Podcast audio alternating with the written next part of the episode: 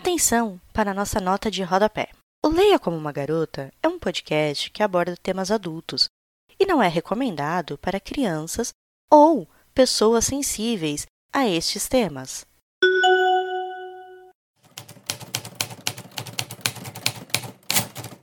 E a literatura, para mim, é essa criação, é a possibilidade que eu tenho é, de sair de mim mesma, de indagar o mundo, de inventar né, um outro mundo. Que é isso, quando uma mulher fala, várias outras se identificam né, com as situações e, e acaba se formando um diálogo. A gente não se sente tão sozinha uh, nas coisas que a gente passa.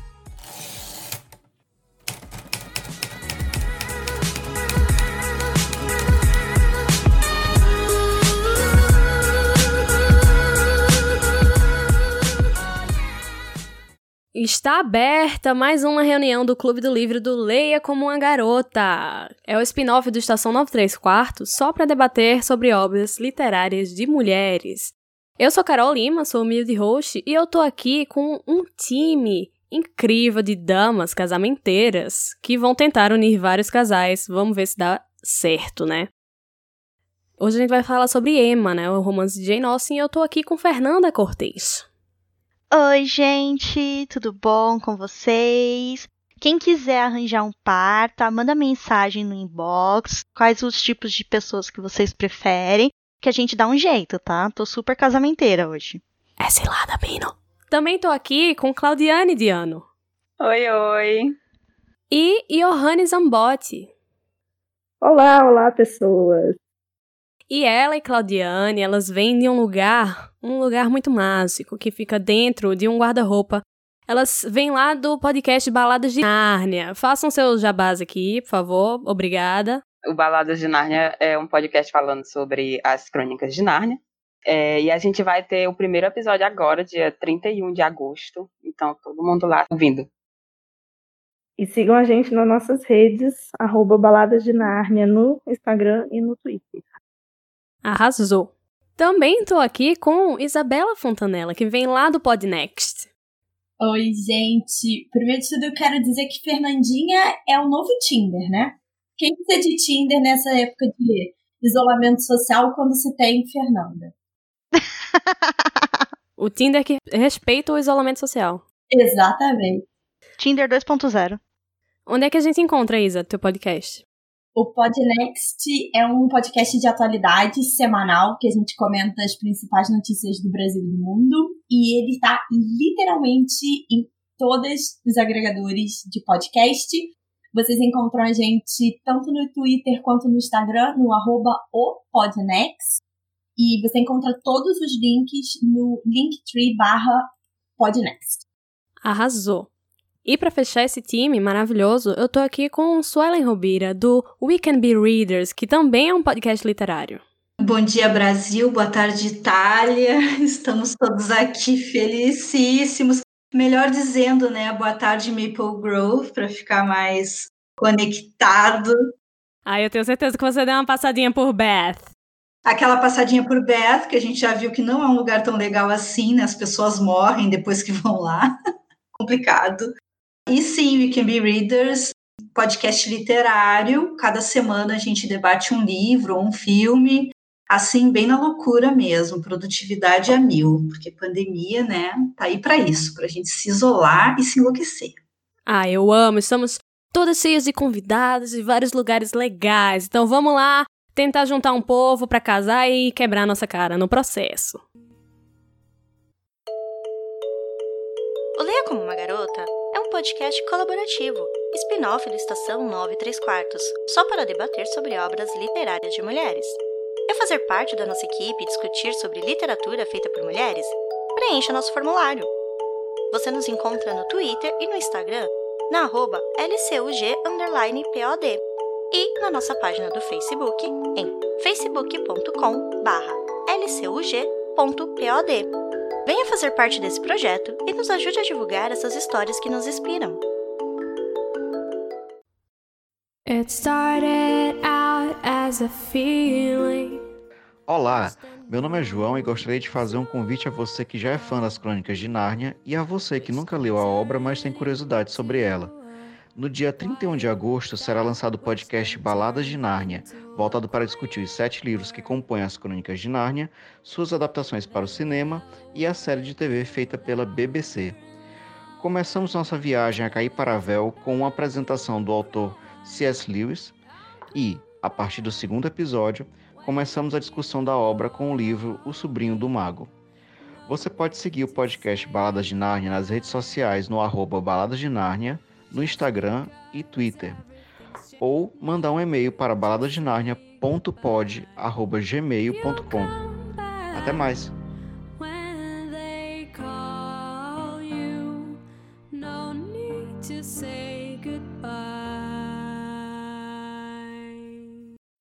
Então, gente, Emma, Emma, Emma, cada um com seus problemas.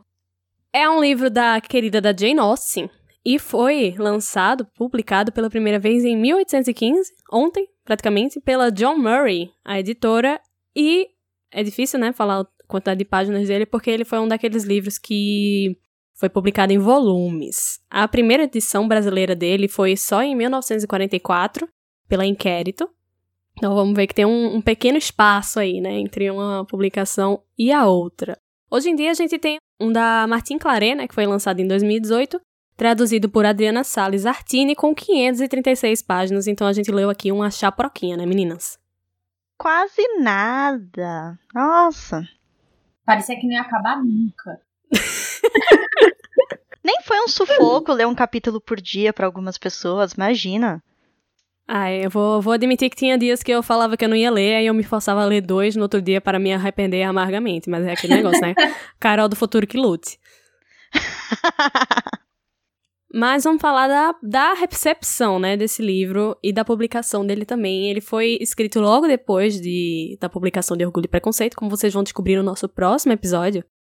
E foi submetido ao editor de Londres, o John Murray II, no outono de 1815. Ele ofereceu à, à autora a bagatela de 450 libras pelo livro, né? E mais os direitos de Mansfield Park e Razão e Sensibilidade. Que ela recusou, né? Porque ela é muito afrontosa e falou: daqui eu sei que eu mereço mais. Exatamente. Ela matou no peito e disse assim: eu vou publicar sozinha, tá? Vou pagar esta merda. E manteve os direitos autorais para ela e pagou uma comissão de 10% a ele. E publicou, assim, ela que custeou, né? A publicação aconteceu em dezembro de 1815 e foi datada em 1816 e consistia justamente nesse conjunto de três volumes ao preço de venda de 1,1 libras esterlinas, gente. Queria. Mas é, houveram críticas, né, que eram inicialmente e geralmente bem favoráveis e eram muito mais numerosas do que de qualquer outro romance dela, né, o que é bem interessante. Então, o Thomas More, que é que era poeta, e contemporâneo dela escreveu a Samuel Rogers, que era outro poeta, em 1816, e ele falou assim: Deixe-me pedir-lhe para ler Emma. É a perfeição de escrever romances. E não posso elogiá-lo mais do que dizer que muitas vezes é extremamente parecido com seu próprio método de escrever as coisas. Tão é feito com tão pouco esforço. Além dessa crítica, né, dessa, dessa recomendação que eu acabei de ler, teve também é, Susan Edmondstone Ferrier, que era uma romancista escocesa e escreveu também um amigo. Esse povo adorava recomendar livros para os amigos, façam isso. Também em 1816, e ela falou que eu tenho lido Emma, o que é excelente. Não há história alguma, meu Deus, corretíssima. Há controvérsias. Olha, e a heroína não é melhor que as outras pessoas, mas os personagens são todos fiéis à vida e ao estilo tão picante que não requer a ajuda adventícia de mistério e aventura. Também tô procurando picante até agora. Defina picante. É, defina picante, por favor, porque estou tendo dificuldades. Lembrando que é picante em 1800, né? É verdade. Tem uma crítica aqui, é o meu animal spirit de crítica, se for analisar. Leia, leia, porque é o meu, o meu animal spirit também. Teve críticas também sobre a falta de história. A Maria Edgeworth, né, que era autora de Belinda, a quem a própria Jane Austen enviou uma cópia do livro e pediu para ela analisar. Foram recebidinhos, recebidinhos em 1816. E veio o review, dizendo: Emma não tinha nenhuma história, exceto que a senhorita Emma descobriu que o homem que ela projetara para o amante de Harriet era um admirador próprio. E ele se sentiu ofendido por ter sido recusado por Emma. E Mingau é, de acordo com a opinião do pai de Emma, uma coisa muito boa. E é muito difícil fazer um cozinheiro entender o que você quer dizer com mingau. Essa é a minha crítica. Olha, queria representar Lorena Macedo, que não está aqui é, neste episódio falando, mas ela está escutando. Essa crítica também foi o Animal Spirit dela, quando a gente viu. Tô aqui para representar você. Mas então, gente, vamos à sinopse, depois dessas críticas, né? Vamos ver que, assim, o, o, livro, ele, ele divide bastante, né, as pessoas, e dividiu a gente também no grupo. É... Então vamos à sinopse. Emma é uma jovem bonita e rica que mora em uma vila perto de Londres em companhia de seu pai, e faz questão de deixar claro que será solteira para sempre. Até aí era meu livro perfeito. Tirando rica, mas tudo bem. É, dá pra levar. Depois que sua governanta, ou preceptora, porque aí tem um probleminha com a tradução, né, por português, e confidente se casa, sua vida torna-se mais enfadonha. Então, ela se diverte manipulando os destinos dos jovens que a cercam, para formar pares da maneira que lhe convém. Quando sua habilidade como casamenteira se revela desastrosa, ela terá de rever seus critérios, e quando menos espera, surge um amor. Oh, olha. Quando menos espera mesmo. Jesus. É, mas então, meninas, tendo em vista, né, as críticas que a gente leu, a sinopse, eu queria perguntar aqui a vocês, sem spoilers, o que, é que vocês achavam do livro antes de, de ler e o que vocês passaram a achar depois de que terminaram? Como foi esse embate, né, da expectativa com a realidade? E eu queria começar por Fernanda, que tava relendo, né? Eu tava relendo porque assim, gente, eu sou fãzinha de Jane Austen. Vocês nem perceberam no episódio anterior e nem vão notar no próximo. Não, que é isso. Porém, eu já tinha lido Emma. E a minha expectativa versus realidade, eu diria que dessa vez foi melhor do que a primeira. Porque a primeira vez que eu li, eu tava igual a reação de muita gente que estava lendo agora pro clube. Meu Deus, esse livro não acaba nunca. Mas Agora que eu já sabia de toda a história, até que teve momentos que foi divertido naquele esquema vergonha alheia. Você ri, tem muito personagem passando vergonha. É o famoso cringe. É, sem notar que tá passando vergonha, e aí a gente acaba rindo da vergonha alheia. E você já sabe todos os spoilers, é mais divertido. Mas para uma primeira leitura, eu acho que deve ser um pouquinho diferente. Mas Claudiane também estava relendo, né, Claudiane? E a tua experiência, como é que foi? A minha é praticamente um Ctrl-C, Ctrl-V da Fernanda, porque a primeira leitura ela foi muito difícil. Nossa Senhora. Mas foi. Agora, essa leitura ela foi bem mais fácil. Eu, eu ri muitas vezes. Você ficava de conluio também com Fernanda, né? Rindo da gente. Claramente. Os personagens, eu prestei mais atenção neles dessa vez, sabe? Antes eu tava com muita raiva deles, ou fazendo assim mil teorias que não iam para absolutamente lugar nenhum. Aí dessa vez, como eu já sabia, eu acho que deu uma uma facilitada ali, prestar atenção mais nos personagens, olhar as coisas que ela coloca é, e que numa, numa leitura mais rápida, que a gente está querendo saber o que é que vai acontecer, a gente não presta tanta atenção. Mas agora vamos às meninas que, como eu, estavam lendo pela primeira vez, né? Guerreirinhas demais. Você, Isabela, você que, que, que passou tanto tempo passando pano. Gente, eu vou ser cancelada nesse episódio. Vou perguntar qual foi a sua experiência. Então, era. Esse é o segundo livro da Jane Austen que eu tava lendo. Eu já tinha lido Orgulho e Preconceito, né? Que é o clássico. E eu acho que eu entrei esperando um pouco mais próximo do que eu tinha visto antes, sabe? Então, Emma para mim foi sofrida a leitura. Várias vezes eu peguei no sono no meio do capítulo, fui a pessoa que tinha que ler um capítulo por dia para sobreviver. E assim, essa minha coisa de passar pano, né, que a gente vai ter essa discussão aqui, eu acho que é porque eu consegui enxergar a lógica dos personagens, sabe? Então, conforme eu fui entendendo a razão de ser do livro, ele foi ficando um pouco menos odioso. Eu acho que essa a situação, mas a leitura foi bem sofrida e bem arrastada. Todo autor, você vai ver vários elementos numa obra. Ela geralmente não segue um único gênero literário, tem outros. E a gente tem, sim, a, que nem a comédia de costumes, dentro da obra da Jane Austen. E a gente também tem o romance romântico, o romance de amor. Emma é bem mais pesado na comédia de costumes. Lá pro finalzinho que a gente tem o exemplo de é, romance romântico, mas aí a gente vai discutir na parte com spoilers, né? Como a gente já comentou, as coisas acontecem muito no final, né? O livro não se passa baseado em romance. As histórias que não existem, né? A gente já viu aqui nos comentários, não é baseada necessariamente num casal. Existe a loucura da Emma para fazer isso, mas não é isso que movimenta a história, sabe? Pelo menos no meu ponto de vista, não é. Ah, não, sim. O caso de Emma, sim, realmente. Emma já é menos. Mas já tem outros livros da autora que aí já são. Ah, sim, claro. Mas realmente, Emma não é o caso. Então, se você está procurando um livro de romance romântico do início ao fim, não leia Emma, porque não é o que você vai ter. Você vai ficar desapontado. Eu também tive essa experiência, né? De sofrer um pouquinho para ler os capítulos, né? Mas eu vou deixar as meninas falarem mais. E Johanne, que também leu pela primeira vez, né, Johanne? Sim, e o primeiro livro de Jane Austen, que eu li, Nossa. inclusive. Tadinha. Nossa, Johanne, eu não acredito que a gente fez isso com você. Pega na minha mão, Johanne. Eu entrei no meio do caminho, né? Porque eu entrei no clube, já tinha o livro escolhido, já estava uma reunião aí uh, feita, e eu entrei com uma vontade de participar, e aí eu comecei lendo, não consegui ler, porque realmente a leitura ficou arrastada para mim. Aí alguém me salvou com o audiobook, que foi como eu consegui acompanhar. Foi a própria Fernanda. É, porque, nossa, foi salvação mesmo. Tanto no, no ritmo, né, para melhorar o ritmo, e também porque eu achei muito mais divertido, apesar de, da leitura de vocês, pelos relatos, ter sido sofrida.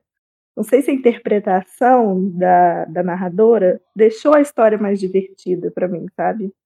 Nossa, eu achei muito engraçado porque muita gente falou que achou melhor, né, acompanhar pelo audiobook e tal. Mas eu tive justamente o, a experiência oposta. Quando eu tava ouvindo o audiobook, eu fiquei com mais raiva ainda daquele povo.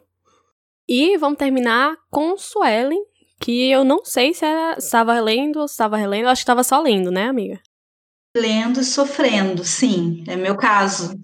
Gente, falando da expectativa realidade, esse livro eu comprei ele, sei lá, já faz uns 10, 12 anos, tá? Só para botar uh, um tempo assim. Eu tinha recém entrado para as letras, estava começando a retomar os meus hábitos de leitura. E a minha amiga que trabalhava na livraria, ela disse: "Esse livro da Jane Austen é ótimo, tu vai amar". Obviamente que eu comecei a ler, é, é tipo, né, me enganou. Queria vender muito.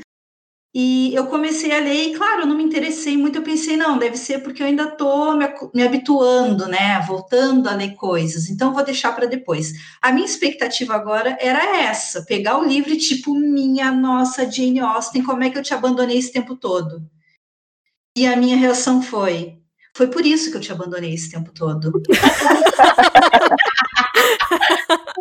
É por isso que eu não, é por isso que eu não li na tua cara, Jane Austen. É por isso que tu fica fazendo essas coisas comigo. Então foi isso, assim. E o que, me, o que me ajudou a seguir esse trem foi o grupo. Era pistolar no grupo. Toda vez que eu podia ir lá xingar ou mandar um áudiozinho xingando a Emma, enfim, que ela é bem odiosa, depois a gente vai ver por quê. Aí isso me deu aquele consolo no coração. Se eu soubesse que o livro tinha 500 e tantas páginas, gente, eu não tinha nem começado porque essa edição que eu tenho ela é da Penguin, então as letras são minúsculas e ele não é tão grande, ele não parece ser tão longo. Foi punk, mas conseguimos. Mas então, eu também estava lendo meu primeiro livro de Jane Austen. Nunca quis ler porque eu não não curto muito os romances românticos.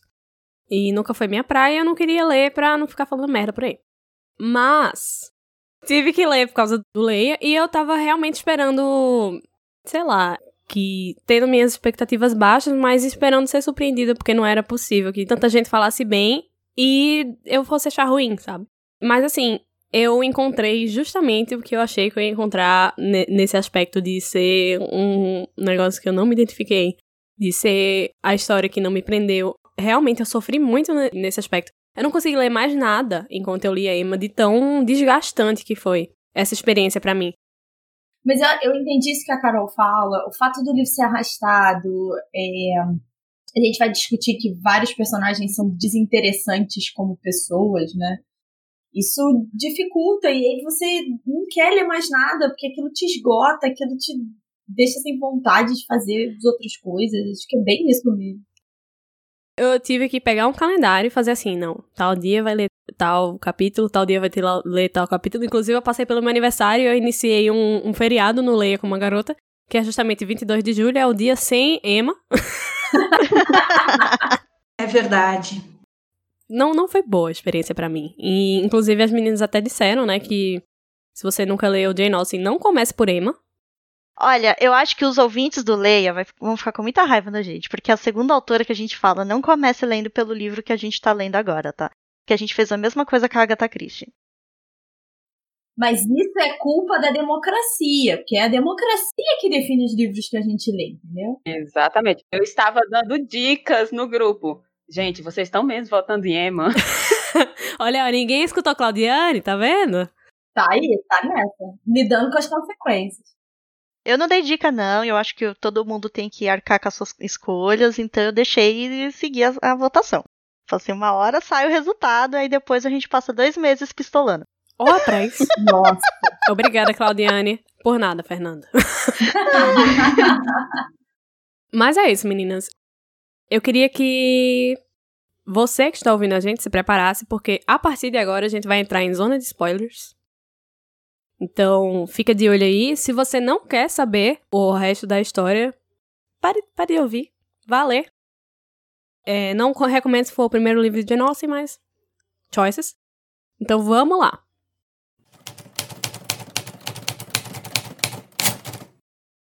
Então, gente, vamos entrar nos personagens. O livro começa com a bonita da Emma Woodhouse, né? A primeira, literalmente a primeira frase do livro, que ela é dizendo que ela era bonita, rica, alegre, inteligente. Ela vai ter 21 anos quando a história começa e a gente vai acompanhar a vida dela e o da galera com quem ela convive, né? Nessa cidadezinha que é Highbury. Ela mora nessa casa Hartfield e desde que a irmã mais velha dela casou, ela meio que se tornou ali a, a senhora da casa, né? Embora ela tenha um pai vivo ainda. O narrador diz que ela é inteligente, mas a gente não vê isso acontecendo na história. Eu acho a Emma inteligente, igual outras personagens da Jane Austen, ela tem um lado racional, ela não é aquele personagem feminino que não, não pensa por si própria, eu também acredito que ele descreve a Emma como inteligente e começa falando todas as qualidades dela para você imaginar uma figura que ele vai desconstruir ao longo do livro.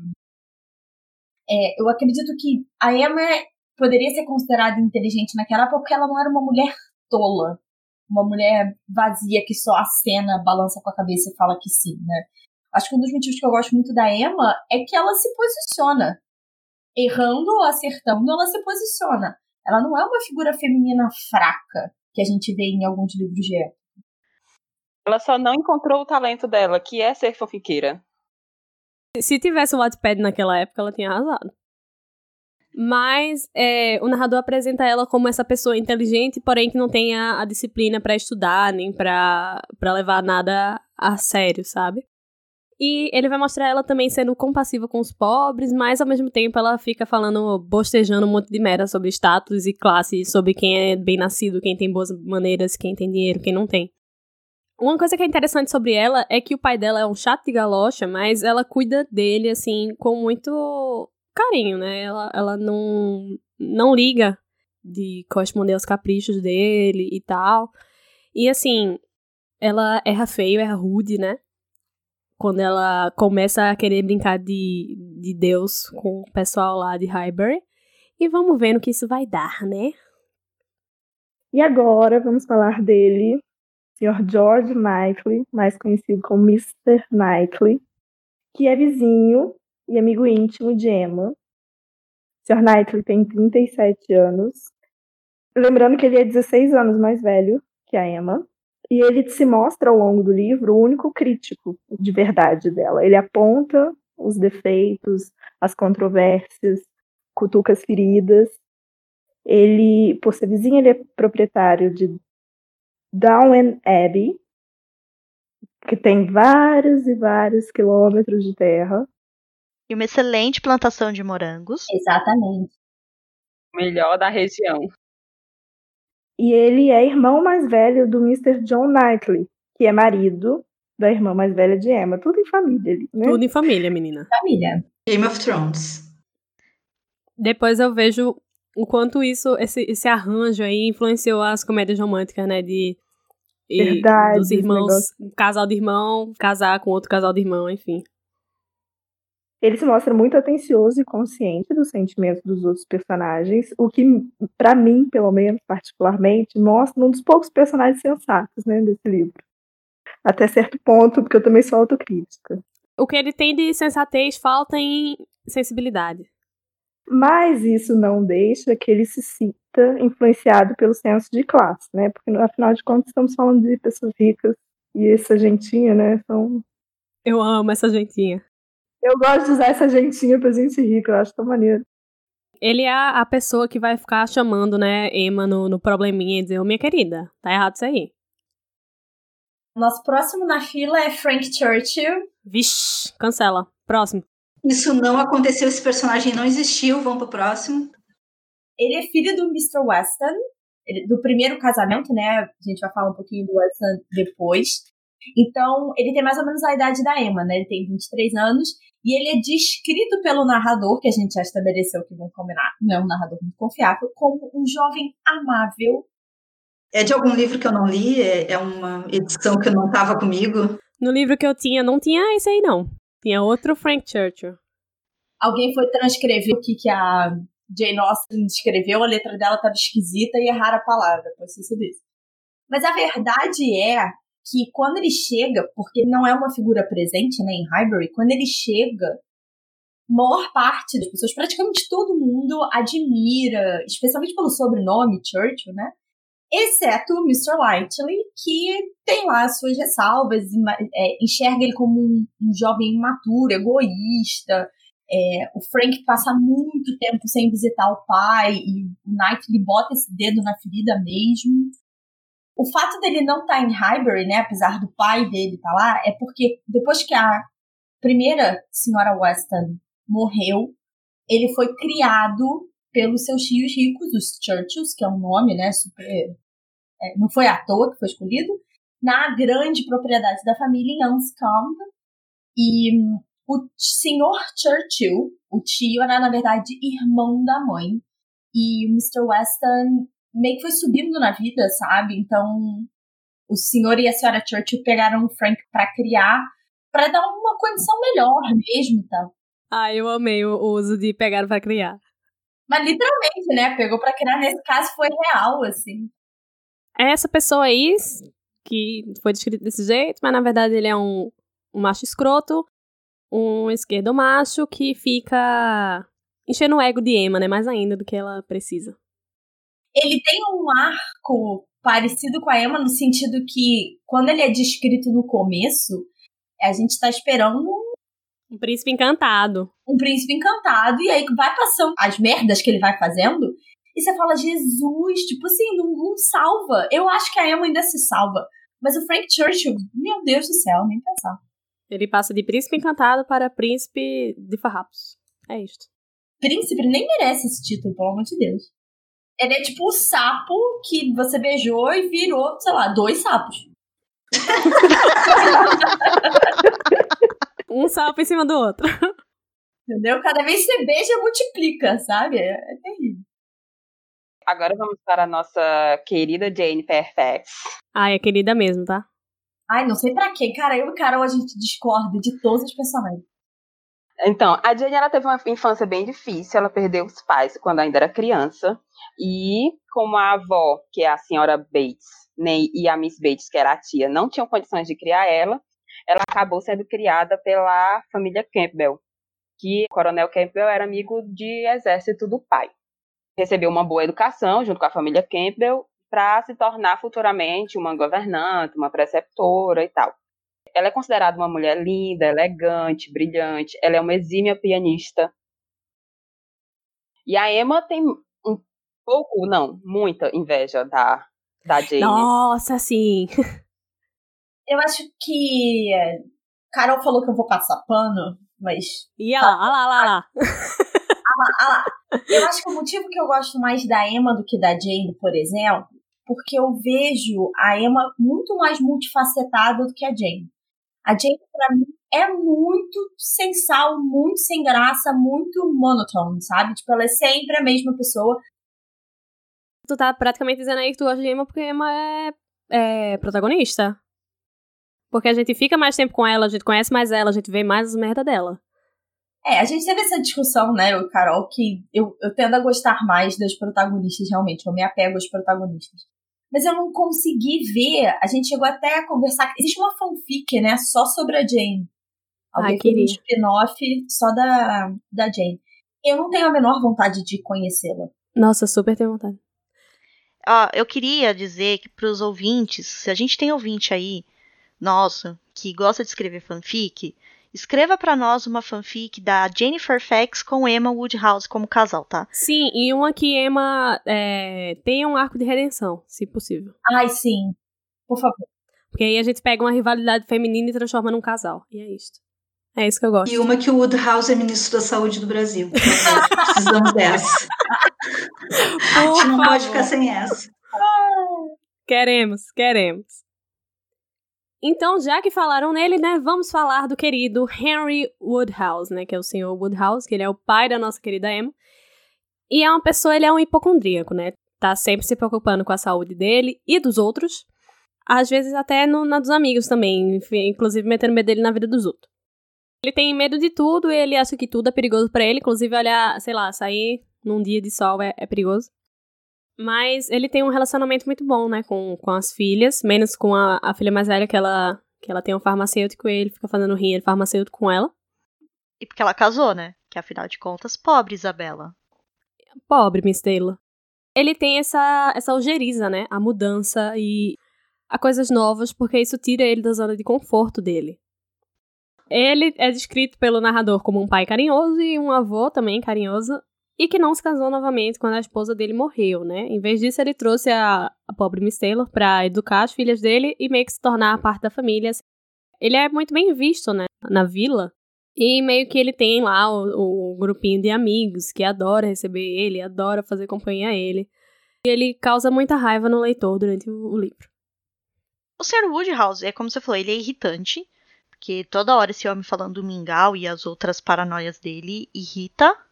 Mas uma coisa que eu tenho que concordar com o que você falou, Carol, é que realmente a gente não vê no livro o Sr. Woodhouse sendo mal educado, grosso com outras pessoas. Ele é um velho metódico. Ele é aquele velho metódico.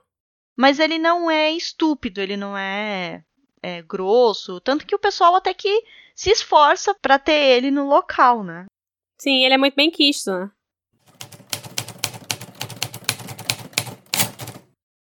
Então, gente, agora estamos aqui com Harriet Smith, já pré-definida como uma tola.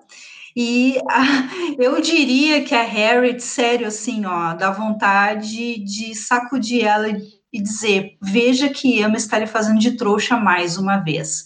Sai daí, você vai morrer. Quando a pobrezinha da Miss Taylor casa e gera aquela, aquela melancolia na casa dos Woodhouse, a Emma pensa assim: ai, estou sem ter o que fazer, preciso de alguém para interagir. E quem é essa criatura? Harriet Smith. Ela tem 17 anos, ela é uma guria bonita, mas ela não tem assim muita sofisticação, muita inteligência, pelo que ela é descrita, né? Ela é pensionista de uma escola próxima e ela conhece as irmãs do Sr. Martin, que a gente vai ver em seguida quem é esse personagem. Aí, a Emma embesta com esse homem que, tipo assim, ai, Harriet, não dá para tu te meter com ele. Ai, porque a classe dele. Ai, porque ele. Não, não dá, desiste, desiste. Então, a primeira. Como é que eu vou dizer? O primeiro efeito Tinder da Emma é esse. E Emma começa a botar uma ideiazinha na Harry, tipo, recusa o Martin e vamos focar no Sr. Elton, que também é outro personagem que vocês vão ver e odiar junto com a gente. Então, eu fico pensando assim, cara, porque coitada da Harriet, sabe? Ela é uma coitada, porque ela é novinha também. Ah, e aí tem todo um mistério do pai dela, quem é que foi, porque isso causa uma inquietação na Emma, né? Para onde que eu vou jogar a Harriet sem saber a origem familiar dela? Ela fica, a Emma, né, no caso, fica assim, né, preocupadíssima. Então, essa é Harriet, essa é a pessoa que vai ser uh, a, é a mesma pessoa com vários, vários matches ao longo do livro. Três, para ser mais exata. Mas quem que é o tal do Robert Martin? O Robert Martin, ele é um fazendeiro jovem também, para os padrões da época, sabe? 24 anos apenas, quando começa a história. Que ele não é, assim, um cavalheiro pelo status, Sim, ele não é bem nascido, né? Isso, o cavalheiro assim não é bem nascido, mas diz que ele é muito amigável, ele é amável, ele é educado e que ele trata a Harriet muito bem. Inclusive, ele é muito bem quisto pelo Mr. Knightley. O Knightley tem ele em, em alta cota. Nessas a aproximação da Harriet com as irmãs dele, e ela passando férias lá na, junto com as irmãs dele na fazenda, ele acaba se apaixonando por essa menina jovem ingênua sabe, novinha de tudo, não sabe nada da vida, e resolve, né, depois de conversar muito com o Sr. Knightley, ele resolve pedir ela em casamento. Mas a Emma, essa criatura que aparece na vida da Harriet, né? A Emma na vida da Harriet é uma vilã. A Emma É aparece na vida da Harriet e convence ela a dizer não. E aqui a gente conhece o gado demais desse livro, Robert Martin, que ele é o jovem que ele quase não aparece, você não escuta, não, acho que tem umas duas falas dele, e olhe lá nesse livro inteiro. E a Tem única coisa né?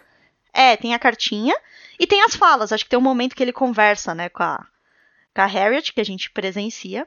E depois a gente só sabe dele que ele passa o livro inteiro sofrendo por esse fora que ele levou, através das palavras do Sr. Knightley, que a gente sabe que ele tá assim desiludido, assim, inconsolável pelo fora que ele levou da Harriet. Tadinho. Então, vamos ao próximo personagem dessa história maravilhosa que é o Sr. Elton. Acho que a gente pode falar próximo. Então, Philip Elton, ou Mr. Elton, ou Senhor é, é, ele é vigário, aí dizem que ele é bonito, dizem que ele é educado. O narrador diz que ele é bonito. Eu acho que a gente chegou a uma conclusão nova que a gente não chegou nas discussões, que eu acho que a gente odeia mais o narrador do que qualquer outro personagem, né, cara? O narrador desse livro ele é altamente gado, tá altamente influenciado, tá? Muita licinha, muita licinha esse narrador. No começo da história, a Emma tenta arranjar ele pra Harriet, coitada. Mas ele queria mesmo era Emma, devido aos seus dotes. Mais precisamente, os 30 mil libras esterlinas de dote. É, se, se o Frank Churchill é o esquerdomacho, o, o Sr. Elton é o que votou no Bolsonaro e disse que votou no Novo. Então, e aqui se resume a história dele. Ei, eu acabei de chegar a uma conclusão. A gente, primeiro episódio que a gente tem uma pessoa dando sangue por esse podcast. Obrigada, Isa. De nada. É um prazer dar o sangue por esse podcast. Mas pode seguir pra a esposa maravilhosa desse homem maravilhoso. Eu diria que eles são feitos um pro outro. Nossa senhora, pois é. Vamos falar de Augusta Elton, ou Mrs. E, ou antiga Miss Hawking, ou Rainha de Bath, ou Mistress de Maple Grove. Você pode escolher o nome dela. Ela é a esposa do Mr. Elton, né, gente? E Quebradora de correntes. A não queimada. como já foi falado, né, o Elton, na verdade, estava interessado na Emma. E quando ele toma um fora, que foi. Você tem que concordar comigo, Carol, é um momento de amar a Emma. Sim, esse momento eu fiquei. Eu torci pela Emma, porque eu queria muito ver a resposta dela. Ele, ele vai a Bath viajar, acho que para afogar as mágoas, e conhece Miss Hawkins, que tem um dote de 10 mil libras. Não é uma Emma, né? Mas ela não chega aos pés de Emma, porque se vocês acham Emma chata e mal educada, cara, ela não tem boas maneiras. Ela é vulgar, ela usa o nome das pessoas como se fossem super íntimas, né? Então ela chama as pessoas pelo primeiro nome. Menina, não é? Ela é muito orgulhosa, ela se acha o centro das atenções, ela se acha a pessoa mais importante, ela acha que as conexões que ela tem em Bath e Maple Grove são incríveis. E curiosamente, a Emma é educada com ela, apesar de ela verbalizar para as pessoas mais próximas o quanto ela desgosta da Mrs. Elton. E aí eu acho que tem um ponto importante, porque a figura dela é um contraste muito forte, porque ela tem dinheiro, ela vem de uma família rica e tal, e com conhecidos, mas contrasta com essa questão de uma boa criação, das pessoas serem educadas, que você vê na Mrs. Fairfax, nem até um pouco na Emma, é, uma grande parte das vezes, né? Apesar da Emma ter seus momentos que ela perde ali a linha.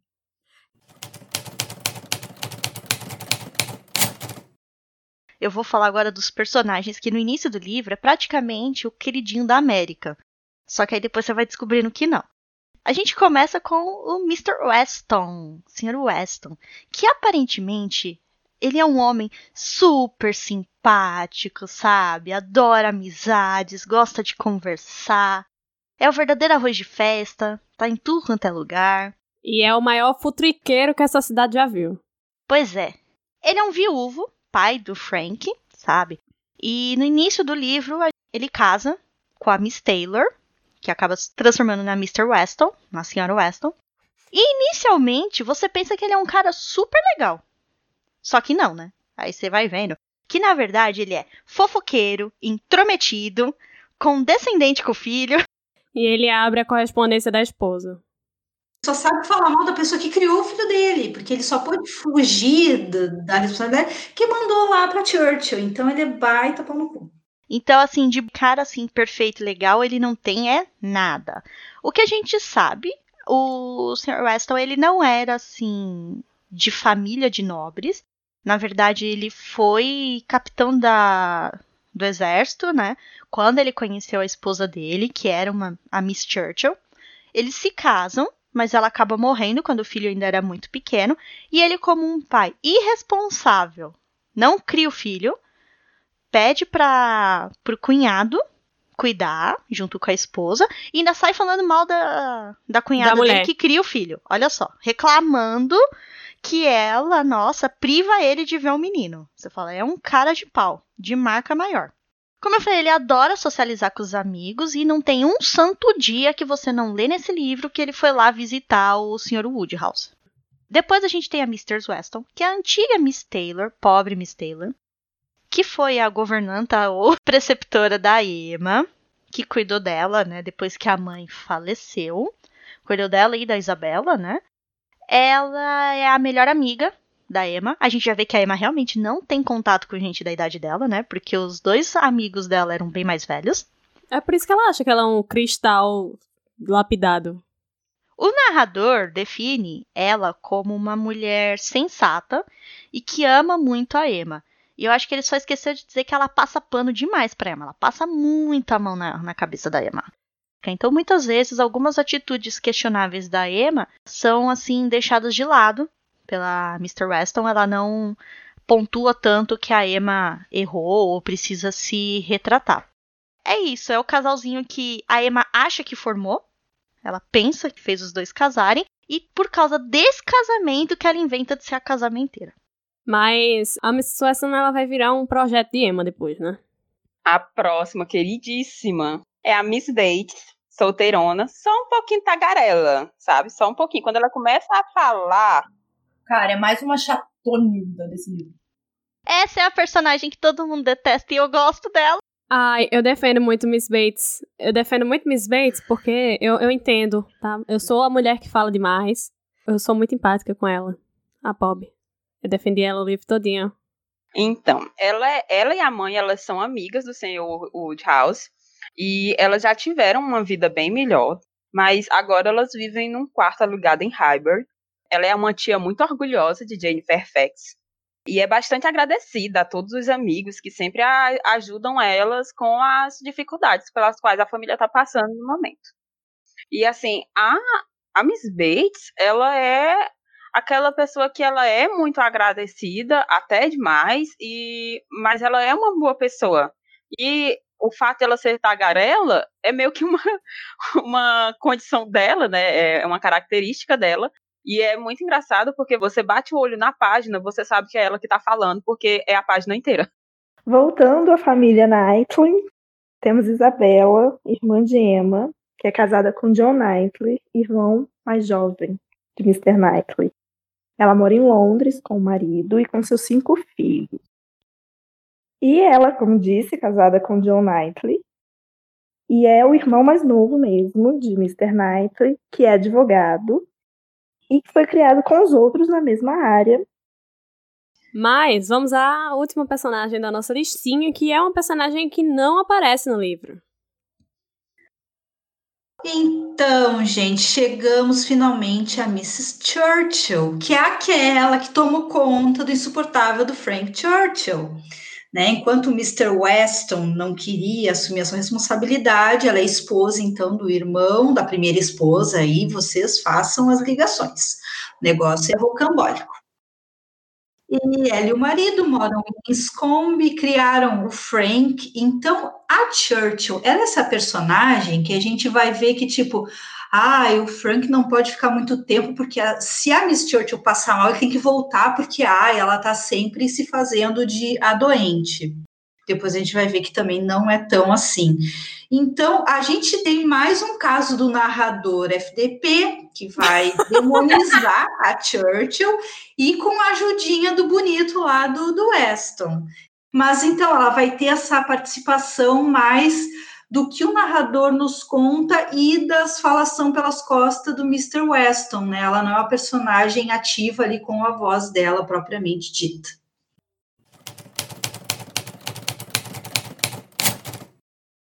Mas vamos à história do livro, né? Começa com a bonita da Emma, que tem 21 anos, é bela, privilegiada, vive em Hartfield e ela nunca teve nenhuma dificuldade na vida até agora, né? E ela mora com o papai, Mr. Woodhouse. E a gente inicia o livro já com uma visita, né, do Sr. Knightley e, e inserindo a gente naquele lugarzinho que é o Hyper, né? Para, lugar super bacana. Clássica cidadezinha pequena, sabe? Que todo mundo sabe da vida de todo mundo. E todo mundo cuida da vida de todo mundo, inclusive, eu diria. Mas quando o romance inicia é justamente isso. Eles estão conversando sobre o casamento de, de, da Miss Taylor, né? Que agora é Mrs. Weston. E com o Mr. Weston. E Emma fica dizendo, ah, não, porque fui eu que fiz, não sei o quê. E ela decide que, como ela deu muito certo esse plano infalível do Cebolinha dela, ela vai fazer com que outras pessoas também sejam agraciadas com esse dote que ela recebeu de Deus, não é mesmo? Mr. Knightley diz que vai dar merda, sendo que ela não liga. Ela caga para isso e se aproxima de Harriet Smith, que é uma menina que ela achava muito bonita e por isso ela queria ser amiga dela, nada nada superficial. Que, que choras, Lady Gaga? Shallow Now. Olha, eu queria dizer que a fanfiqueira que existe dentro de mim, nesse momento, já começou em, pensar numa história totalmente diferente, né? Eu já tava falando, ah, Emma, sua safadinha, você gamou os olhos na Harriet, né? Olha, esse é o triângulo amoroso que eu aceitaria. Seria Emma, Harriet Smith e, e Jennifer Fax. O senhor, o senhor Knightley e o, e o Martin também seriam um ótimo casal. É verdade! Nossa, sim! Meu Deus, eu quero essa. É... Eu vou fazer Gabriel essa Martins, fanfic. se você estiver escutando, Tô representando os fanfiqueiros aqui do povo. por favor, Vou fazer. essa Johanny, faça isso acontecer. Mas vamos lá, né? A amiguinha nova dela, Harriet Smith, que ela conhece e ela fala, por que não? Juntar ela com o, o vigário, né? Que é o Mr. E. Elton. Então, Emma vai tentar convencer ele aos poucos de que ele está sim apaixonado por ela. Menos é o que ela acha que ela tá fazendo. É, o que ela, o que ela acha que ela tá fazendo. E Harriet está, inicialmente, tá, assim, de boa, né? Só que é- essa influência de- sempre crescente de Emma vai fazer com que ela passe a gostar dele.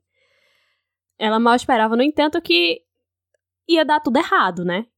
Então, ela persuade Harriet a recusar um, uma- um pedido de casamento que ela recebeu do menino ótimo, do Sr. Martin, um, um menino é, incrível, um fazendeiro jovem. Até o Sr. Knightley diz, né, que ele é uma pessoa ótima. Até a própria Emma reconhece que a carta que ele escreveu foi, foi muito sensível. Mas ela acha que as irmãs ajudaram, né? Que ele não tem nível para escrever a carta. E, e, ela tava sendo assim, classista, né? Porque, ah, não, ele é mal nascido, então ele não deve ter qualidade nenhuma de refinamento, assim. Mas então, Emma diz que ele. Não, ele é muito baixo para você. É, rejeita esse casamento. Sendo que a gente não falou que a Harriet ninguém sabe quem é o pai dela, né? Ela, é ela é uma menina que ela ficou lá a vida toda nesse pensionato e ninguém sabe quem é o pai dela. Se é nobre, se é pobre, se é. Mas certamente é uma pessoa que tem dinheiro, porque pagou a estada dela lá por todos esses anos, né? Mas, é, como Emma fica tentando convencer o Sr. Elton que ele está apaixonado por Harriet, ele acha que ela está afim dele. E ele está afim dos, das 30 mil libras que ela tem. Então ele propõe o um casamento para ela. E ela fica passada, chocada. Meu Deus! E diz que achava que ele gostava era de Harriet. E ela diz que não, meu querido. Você tá achando que você é quem? Porque ele é, é socialmente inferior a ela, né? O que eu acho importante nessa parte, que passou um pouco batido, é que um pouco antes do Elton se declarar para Emma, e caso as claras que na verdade ele estava afim da Emma, porque você começa a perceber isso, né, um pouco antes, o Knightley fala para Emma com todas as letras. O Elton é um homem na frente das mulheres e outro com os cavalheiros.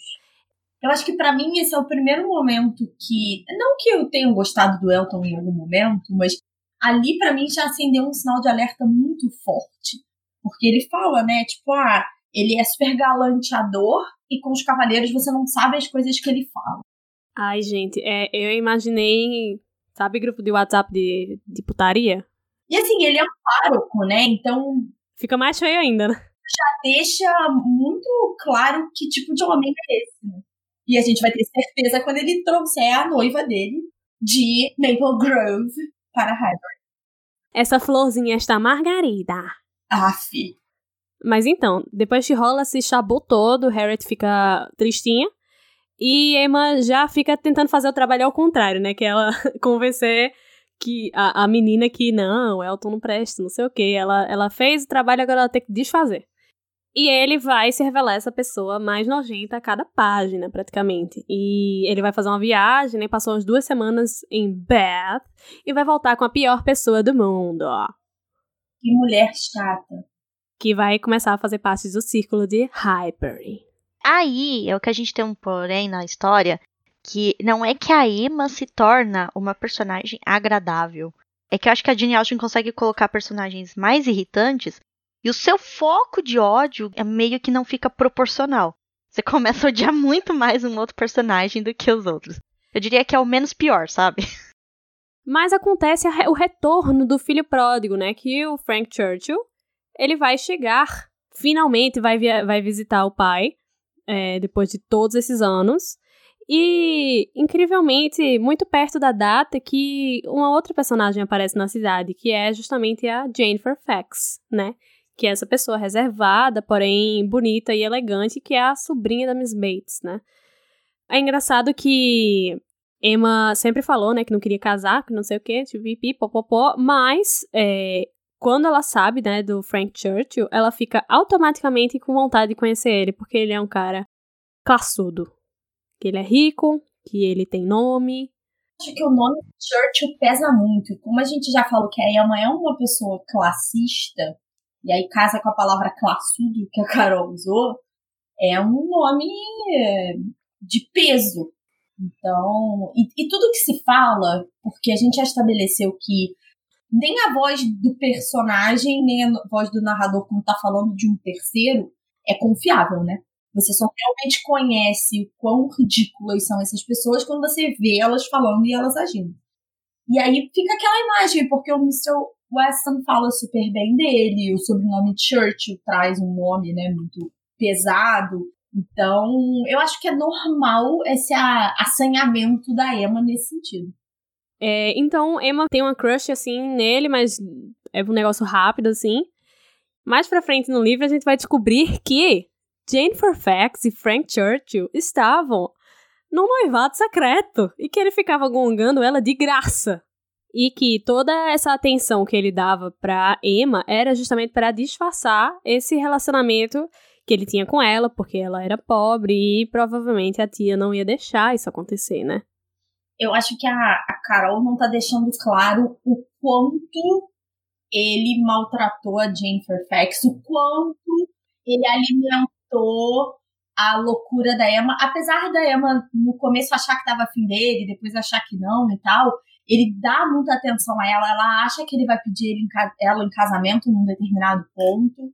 E é engraçado, né? Porque ele fica gongando a Jane Fairfax toda hora, mas quando Emma pergunta sobre ele pra Jane, ela fala: Ah, ele é um cavalheiro muito respeitável. Então ele era escroto mesmo, era só escroto. Porque ela tinha o mesmo segredo que ele. Sim. Mas tudo bem, bola pra frente. É, depois desse passeio, né, que acontece, Harriet ela vai dizer que ela estava apaixonada pelo Sr. Knightley, que ela já tinha falado para Emma que ela estava de olho num certo rapaz que era muito, muito acima dos outros e Emma obviamente pensou que era o Churchill, né? E já estava super querendo juntar o casal. Quinta fanfic dela. É. o casal Frariet. Ela já queria fazer acontecer. Tem um outro ponto importante que é antes dessa viagem a Boxing Hill, que tem todo esse chabu, tem um baile que é organizado meio que em homenagem ao Churchill e que várias pequenas coisas acontecem. Acho que é ali naquele baile que as coisas começam a enveredar pro final que a Jane Austen vai dar. Então acontece essa interação, essa primeira interação Harriet Knightley, que é o que, é, vamos dizer assim, é a primeira fagulha dessa fanfic louca, completamente louca. Mas aí Harriet vai dizer que, é, queridinha, não estou gostando de Frank Churchill, não. Eu gosto do Mr. Knightley, ele sim é um homem. De repente, do nada, Emma passa a ligar para status de classe, porque de repente Harriet Smith é uma pessoa muito baixa para casar com o Sr. Knightley. E ela percebe que ela gosta dele. De repente ela, ela quer casar. De repente a herança pode ficar para mim mesmo, não tem problema nenhum. Deixa até comigo. É, deixa até comigo. Tá tudo em família. Mas, né, depois desse chabu todo, Harriet ela vai se reconciliar com o jovem Mr. Martin. Ele vai pedir para casar com ela de novo e dessa vez ela vai aceitar. Depois de tantas decepções, a Pob. Obrigada. Jane e Emma, depois que foi revelado, né, que eles estavam secretamente noivos, vão se, se resolverem. A Emma já tava com consciênciazinha pesada, porque o Mr. Knightley ficou falando na orelha dela que a Jane nunca foi amiga dela porque ela não deixou. Porque ela foi chata desde o início com a garota. E aí ela se sentiu hashtag chateada e resolveu ir lá falar: Não, não sou ruim, não, tá? Eu sou legal. De repente ela vira a melhor pessoa do mundo para as Bates. Não comprei essa bondade toda, não, esse anjo de candura. Mas então, né? Emma e Knightley vão confessar o amor que eles têm um por outro, e ele vira um gado. Um gado, meu Deus. Esse é o momento que ele me perde. Esse é o momento que eu paro de defender Knightley. E aqui, gente, nesse momento, nós vemos o personagem sensato que tinha né, juízo, vai pro caralho e começa a falar: Ai, Emma, você é mimada, mas você é tão legal. Eu queria ressaltar o quote maravilhoso de acabei me apaixonando por você desde que tinha no mínimo 13 anos. Isso é fortíssimo. Não, e não é ele com 13 anos, é ela com 13 e ele com 29. Porque são 16 anos de diferença. Outra coisa que me irrita é uma hora que a gente descobre que o bebê da Mrs. Uh, Weston é uma menina. E ele fala, ai, porque ela vai ser super mimada, vai ser que nem você, mas se vai ser que nem você, tá tudo bem. Ah, porra! Gente, ainda bem que vocês trouxeram essa criança, porque eu quero defender essa criança. Porque a Emma não perdoou nem a recém-nascida da Mrs. Weston. Tipo, ai, essa filha da Weston vai poder casar com meu sobrinho. Então, gente, o nível do matchmaking aqui é terrível, porque nem as crianças, nem o bebê nem escapa. E eu amo que quando ele quando ele fala que, ah, não, ela vai ser mimada, mas se for que nem você tá ok, aí ela fala, você não vai se apaixonar por ela, né? Pois é. Mas, né, depois de meia página de reflexão, Emma decide que vai casar sim e que o Knightley, Mr. Knightley, que vai morar na casa dela, porque ela é subversiva. É, ele mudou de ideia, né? Porque ele sabia que ela não ia casar, porque ela não ia deixar o pai dela, e o pai dela não ia suportar ficar sozinho naquela casa. E aí que vem a melhor parte do livro, porque o pai dela aceita. Aí você fala, porque ele gosta do Sr. Knightley? Porque ele gosta que a filha case? Não, é porque roubaram as galinhas do vizinho. E ele pensou: e se eu estiver sozinho nessa casa, quem vai me defender? É bom ter um homem aqui para me defender. Não é nem defender a Emma, é defender ele. Eu queria dizer que o meu headcanon é que o Mr. Knightley é que roubou as galinhas, ele forjou esse roubo aí para justamente mostrar como ele é um homem forte e como é valoroso ter ele na propriedade. Inclusive, eu queria dizer que neste meio tempo, entre Harriet dizer que estava afim do Mr. Knightley e ela aceitar o pedido de casamento do Sr. Martin, é, Emma deu um jeito de mandar ela para longe, porque ela não queria mais ver a menina, porque como é boa vilã que ela é, né? A outra coisa que eu acho maravilhosa é que quando chega a notícia que o Knightley é que vai morar na, na casa da Emma, né? Isso é uma coisa absurda pra época o Mr. Elton vira e fala antes ele do que eu. E na hora que eu li isso, eu literalmente, eu tava ouvindo, na verdade, o final do livro, na hora que eu ouvi isso, eu falei, seu filho da puta. seu desgraçado, mal amado. Mentiroso, despeitado. Despeitado, obrigado, Fernando. Ele é despeitado. Não, e o que eu acho legal dessa final, desse final novela da Globo, né? porque aí todo mundo casa no final, é que a Harriet, que foi a última a ficar noiva, é a primeira a casar. Gente, o Martin esperou um ano, porque esse livro se passa um ano da vida da Emma. O Martin esperou um ano para poder casar com a Harriet. E dessa vez a Emma, ah, é verdade, eles fazem um bom par. Você fala, filha de uma mãe. Olha, um ano foi o tempo de vida que eu perdi depois de ler esse livro, da radiação.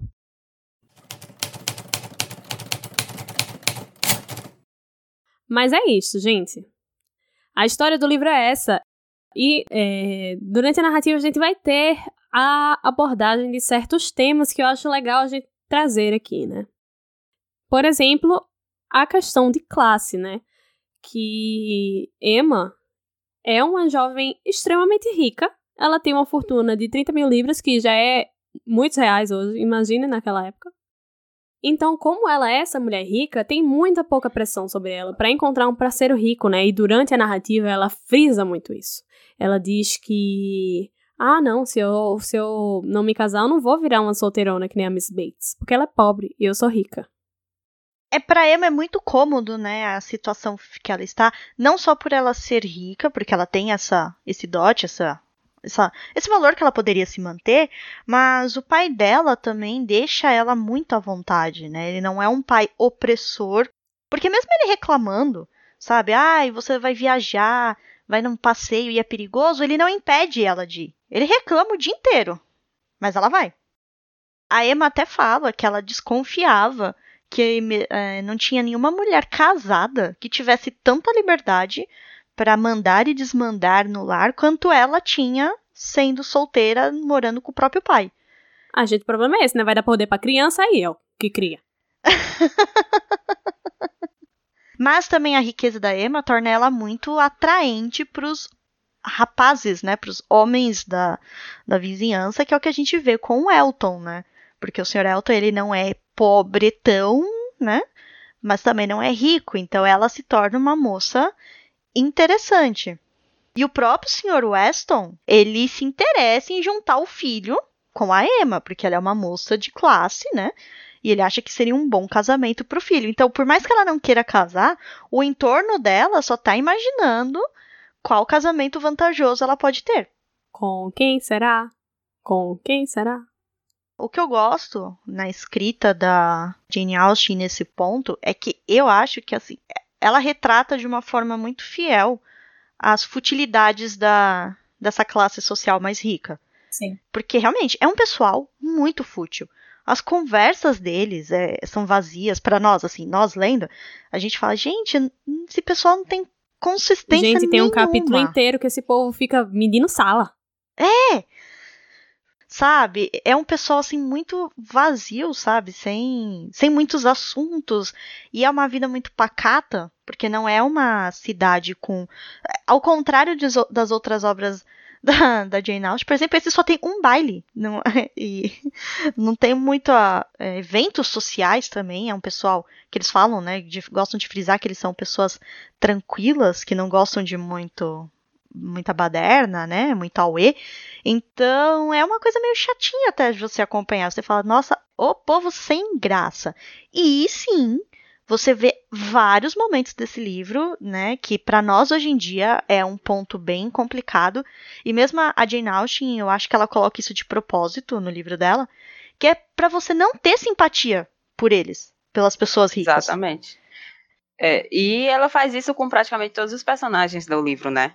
É, mesmo aqueles, é, tipo a Jane e a Miss Bates, que são de uma classe inferior, ela ainda, ela ainda coloca alguns defeitos, algumas, algumas é, características do personagem que vão deixar aquele personagem chato, ou aquele personagem é, de, uma característica bem marcante, né?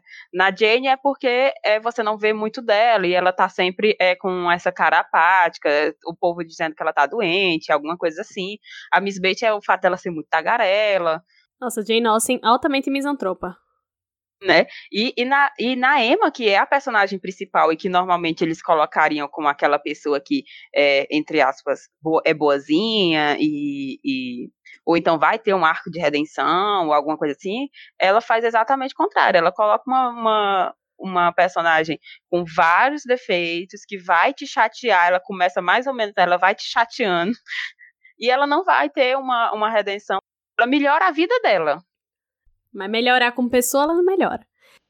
Ainda nesse, nesse tema de classe, né, a gente tem muito essa distinção é, entre as pessoas e como Emma ela trata muito desse, desses aspectos, sabe? Por exemplo, a sociedade de Highbury, ela é apresentada pra gente quase como fosse uma pirâmidezinha, onde tem os Woodhouse e os Knightley lá no topo, aí depois vem os Elton e os Weston. É, Frank Churchill, eu até diria que tá na, na altura dos Woodhouses e Jane Fairfax e os Bates lá embaixo. Os Martins estão na rabeira da cadeia alimentar, né? Isso fica muito palpável na história quando Emma tenta combinar, né, juntar o Sr. Elton e Harriet, e ele diz que, queridinha, você tá doida? Eu sou vigário, eu tenho um, um, um certo poder aqui, e essa menina não sei nem quem é o pai dela ele provavelmente é o segundo filho ou quarto filho de, de alguma família que fosse mais abastada, que normalmente é quem eles indicam para ser vigário, né? Sim, e, e, junto desse negócio de classe, tem justamente muitas, muitas vezes em que é, se fala muito em sangue. E em, ah, não, porque aqui não tem mistura de sangue. Ah, porque não sei o que, fulano tem, não tem bom nascimento. Então, é um negócio assim que você fica, é bem difícil de ler, né? A gente hoje em dia fica meio puto com essas coisas. Mas eu, eu acho que a Carol falou uma coisa, o termo crucial, que era o que eu ia chamar a atenção.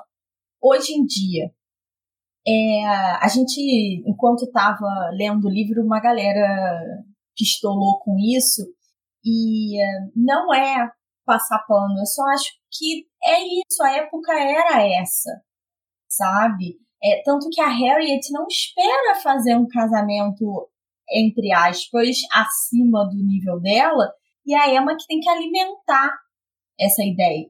Então isso é muito incutido na sociedade da época, essa coisa das classes e castas e como você quer, queira chamar, sabe? Eu gosto que a, a, Jane ela deixa isso assim meio, meio que já ao ponto do ridículo, Sim. Sabe? É uma aquelas alfinetadas.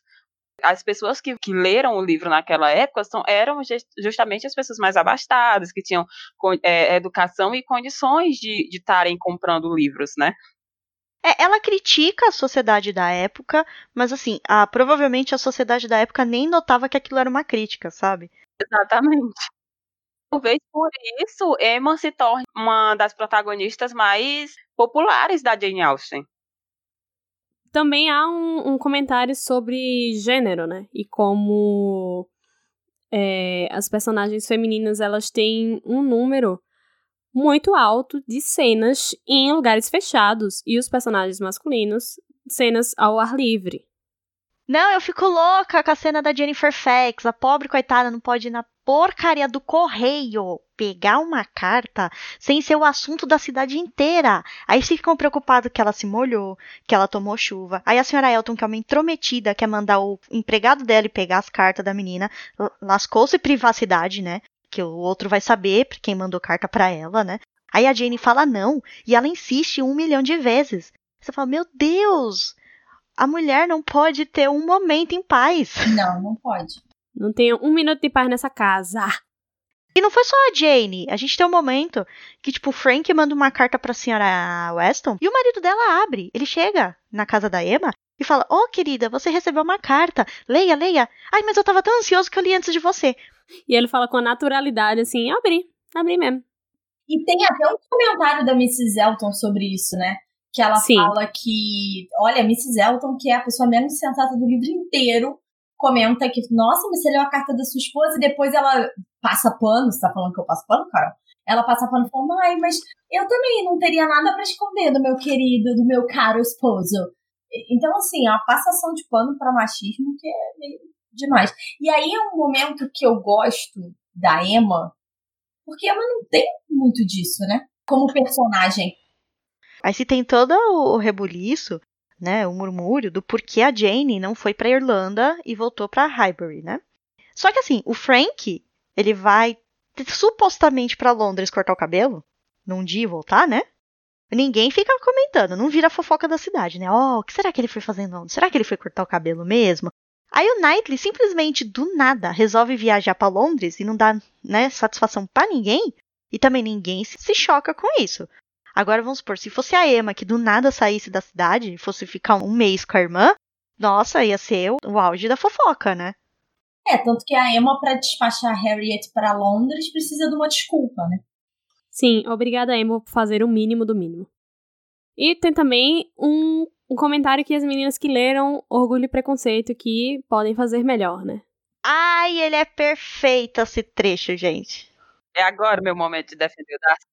Ah, não, vamos, vamos com calma, perfeito, vamos com calma. Perfeito é uma palavra muito forte. É, exatamente, eu concordo. Não o livro, eu tô falando que quando eu achei essa correlação, eu fiquei embasbacada. Tem a teoria de que existe uma inversão de gênero com a obra de Orgulho e Preconceito. E agora, quem lê Orgulho e Preconceito, vocês vão ver como tem certas coisas que batem. Existem paralelos entre os personagens, só que com um gênero invertido. Que é o quê? Os dois romances têm um personagem central que é orgulhoso ao extremo e classista, que eu vou dizer rico, mimado, classista, orgulhoso. Que é Sr. Darcy e Emma.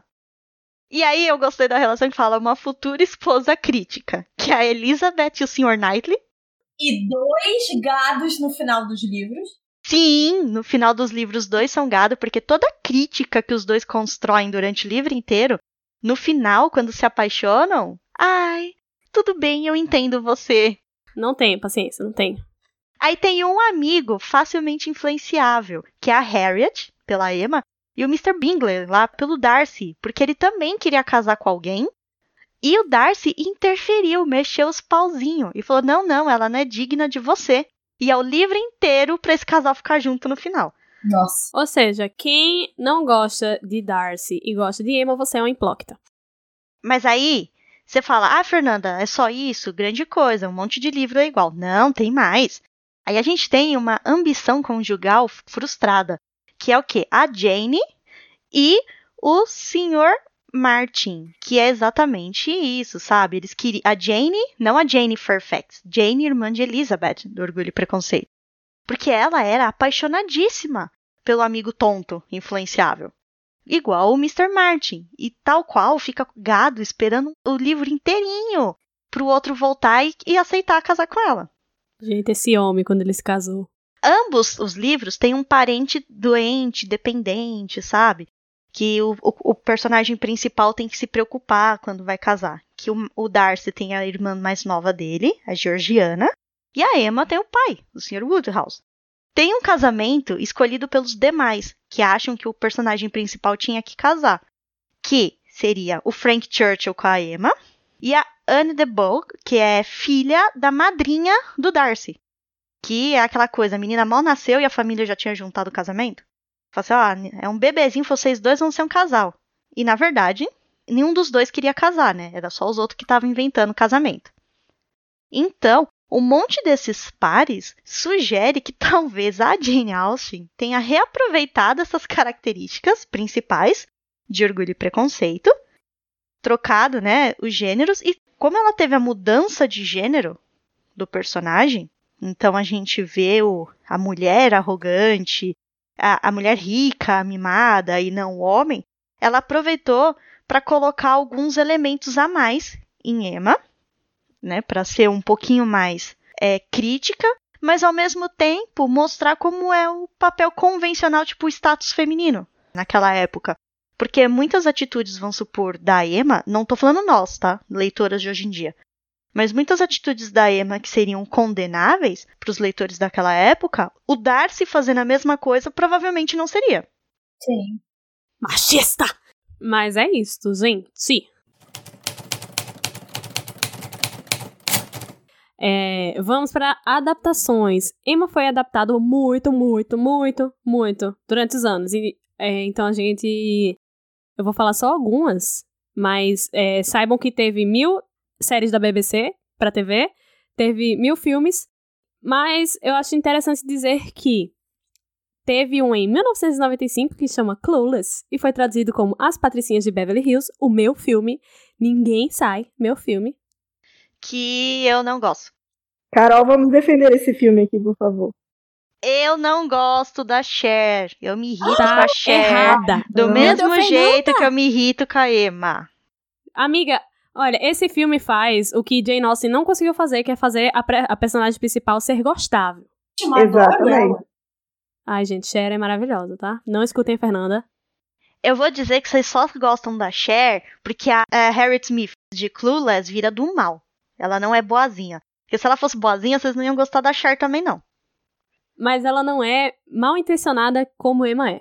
Ela é sem noção. Eu já eu falei muito isso na- nas, nas discussões, porque Emma é maliciosa. Cher, ela é sem noção, ela é clueless. Literalmente clueless.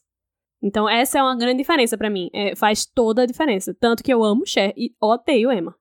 Já entendemos, Carol. Já entendemos. Tem um filme de 1996 com a linda da Gwyneth Paltrow como Emma, Quem diria? quem diria? E um filme de 2010 que chama Aisha, que é um filme indiano que a Aisha seria a Emma, né? Que é uma versão Emma de Bollywood. e Deve ser maravilhoso, já quero assistir. A gente descobriu que Jane Austen é muito adaptada pra Bollywood, né? Vamos às nossas notas, que é, não sei se vocês lembram, mas a gente tem um critério bem assim particular, que vai de 0 a 5, onde o 0 é bana essa fodida, o 1 é ruim, o 2 é razoável, o 3 é bom, o 4 é muito bom e o 5 é favorito da vida. Então, votem com responsabilidade e durante o, as discussões a gente fez um, um apanhado geral lá é, com as meninas que estavam na hora e deu mais ou menos quanto, Fernanda? Deu 2.2 a média do livro. Que eu achei bem alto, inclusive, achei injusto, mas eu queria, vou repassar de novo, as meninas estavam lá também e perguntar se a nota delas continua a mesma, se mudou, e eu queria começar por Fernanda. Então, vamos lá. O parecer final e minha nota. O meu parecer final é: a leitura, para uma segunda leitura, até que foi legal, foi ok. Eu consegui ler sem me sentir torturada, não tive a mesma sensação que as meninas. Pode ter sido influenciada por eu me divertir com a pistolagem delas, com certeza foi. Privilégios? Ah, eu não ia ler de novo esse livro se não fosse pelo Clube do Livro, tá? Então, foi só porque vocês votaram. Então, a partir de hoje, tá? Quem participa do clube, pensem bem no seu voto. Por favor, gente. A minha nota pra esse livro é 3, que eu acho ele um bom. Assim, deu pra eu ler, eu achei a minha Meu Deus. experiência foi um livro bom. Não é o Me melhor respeita. livro de Jane Austen, mas eu consegui ler. Com o audiobook teve momentos até que eu dei risada, Foi positivo, foi positivo. Foi Já positivo é mais até. do que muita gente aqui pode dizer. Claudiane. Ai, ai, é agora que meu cancelamento vem. É, a minha nota foi um 4, eu vou continuar com ela. vala. Eu gosto muito do jeito que a Jane escreve e eu gostei bastante, gostei mais de Emma dessa leitura do que da primeira. É, os outros, da, a- os que eu gosto, né, que são os meus preferidos são Orgulho, Preconceito e Persuasão, eles são cinco e são, são, são, são favoritados. Emma não chega lá, nem nessa releitura, mas é, eu acho que um 4 é uma boa nota pra mim. Uma pessoa romântica. Johanne.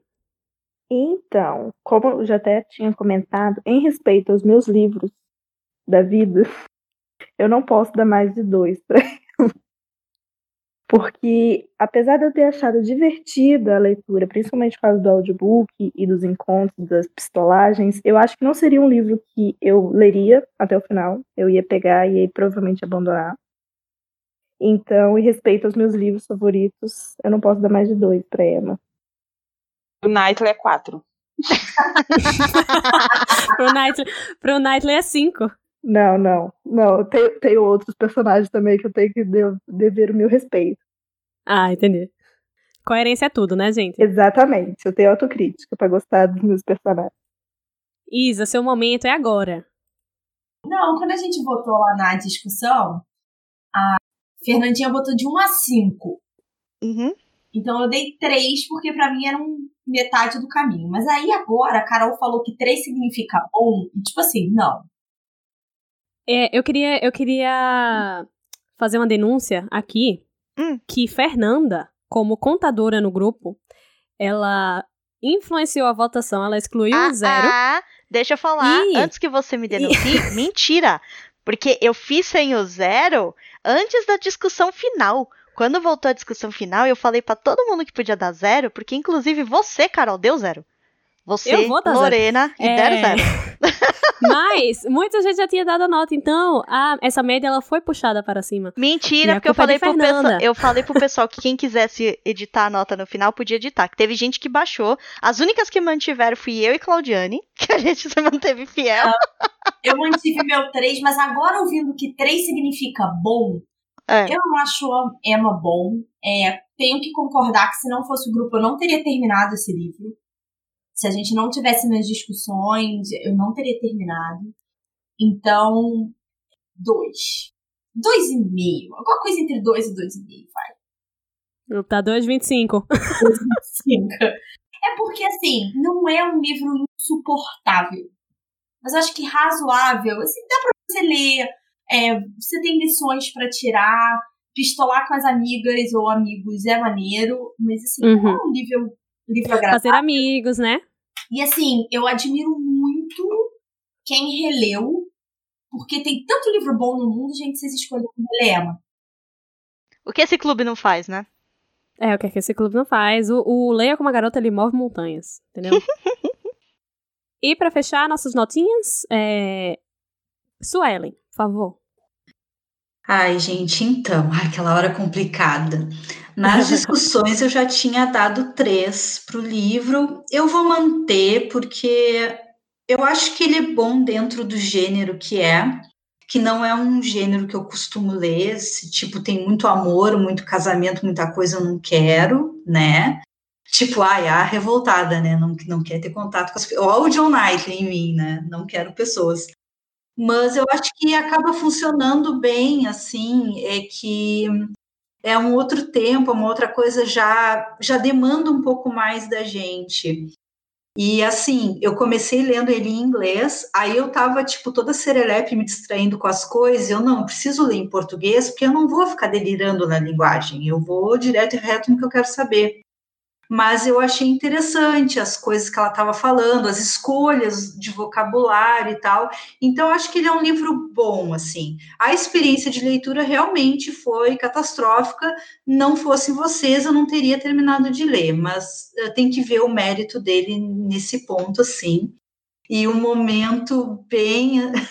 foi maravilhoso quando o Knightley está falando lá, não, eu vi o Sr. Martin, ele vai casar com a Harriet, tá tudo certo, ele falou, ela aceitou, e a Emma me larga assim, Ai, mas vocês ficam falando de negócios e cabeças de gado, não, não daria para confundir com casamento? E o Knightley solta: O quê?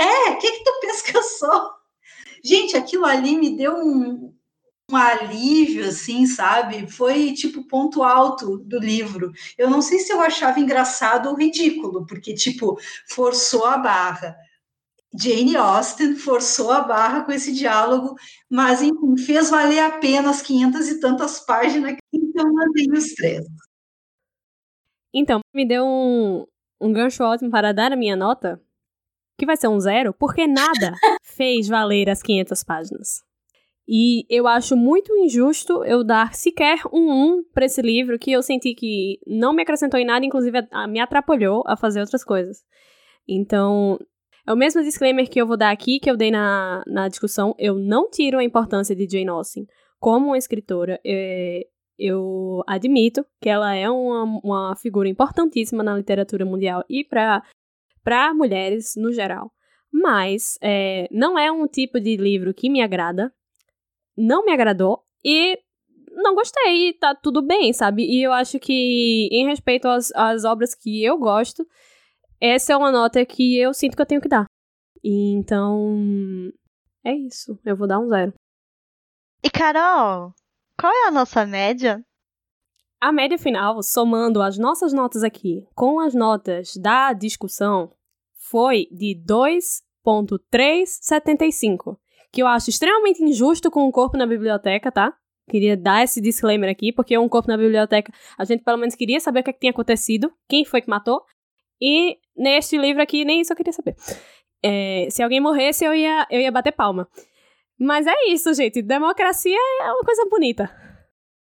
Pessoal, manda seu comentário pra gente. A gente gostaria muito de ler, porque a gente quer pegar os comentários de vocês e fazer uma live super gostosa pistolando com vocês juntos. Então, mandem o que vocês acham, se vocês concordaram, se a gente tá cancelada Exatamente. ou não, sabe? Pode mandar, não tem problema. Olha, se for para me cancelar, nem mande. É... olha a democracia, olha que coisa maravilhosa essa democracia. Não, eu não tô, não tô. Eu estou sugerindo. Vocês me pouparem, meu coração. Então, gente, é, foi aqui, tá? Que a gente acabou a discussão desse livro maravilhoso com as meninas que vieram de muitos lugares hoje, como a gente tá chique. Claudiane e Johanne lá do Balado de Nárnia, tá? Que vocês vão encontrar já já nos agregadores de podcast de vocês.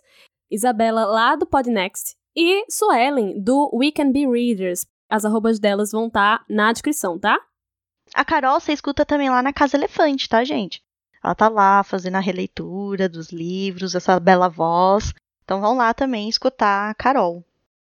Mas então, né? Agora a gente já conhece essa sociedade finíssima de Highbury, a gente andou de Landau, a gente foi em Box Hill e comeu um pouco de mingau e um ovo.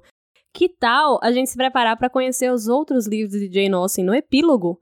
E se preparar para fazer uma visita às favelas brasileiras no nosso próximo livro, que a gente já começou a ler, né? Que é o Quarto de Despejo de Carolina Maria de Jesus. Então, até o próximo episódio, onde você vai descobrir outros livros que talvez te agradem mais de Jane Austen. Tchau! Tchau! Tchau! Tchau.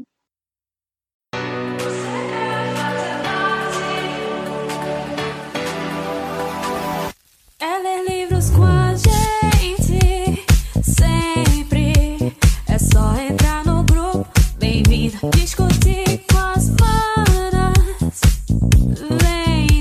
Sua leitura vai ser melhor ainda.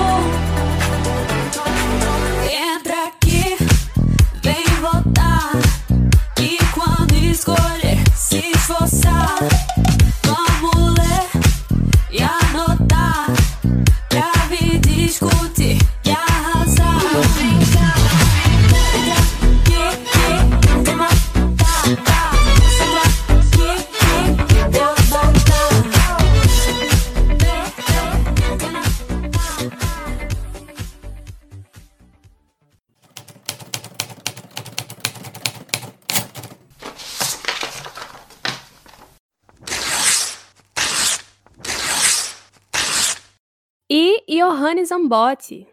Olá. Ô, Carol, Carol, Carol. Oi. Vou te interromper. As meninas, fala de qual podcast que elas são, que é a primeira vez Então, que a eu gente vou tem falar- podcasters. Eu vou falar. Depois eu vou falar das duas. Ah, elas são, tá. elas são do mesmo lugar. Ah, é verdade, eu, esque- eu esqueço disso. Eu esqueço que elas são narnianas. Foi mal, Tá? gente. Me respeita. Não comecei isso ontem, não, garota. Mas eu reparei que o livro anterior, que nós fizemos uma discussão também, O Corpo na Biblioteca, teve críticas. Puta merda, ô Clara, você quer destruir tudo? É, vai pro bloopers. Já é o terceiro, o terceiro gato que Fernanda vai colocar pra fora. Basicamente. Não, eu tô- já, já é- tô imaginando Fernanda aquela senhorinha do, do Simpsons jogando os gatos assim, atirando os gatos, tá ligado? É que eu acho que eu não sei se vazou barulho pra vocês, mas ela derrubou o negócio aqui da prateleira. Deu pra ouvir. Deu, né? Então. Voltei. Tem alguém aí? Não? Tudo bem. Eita porra, quebrou.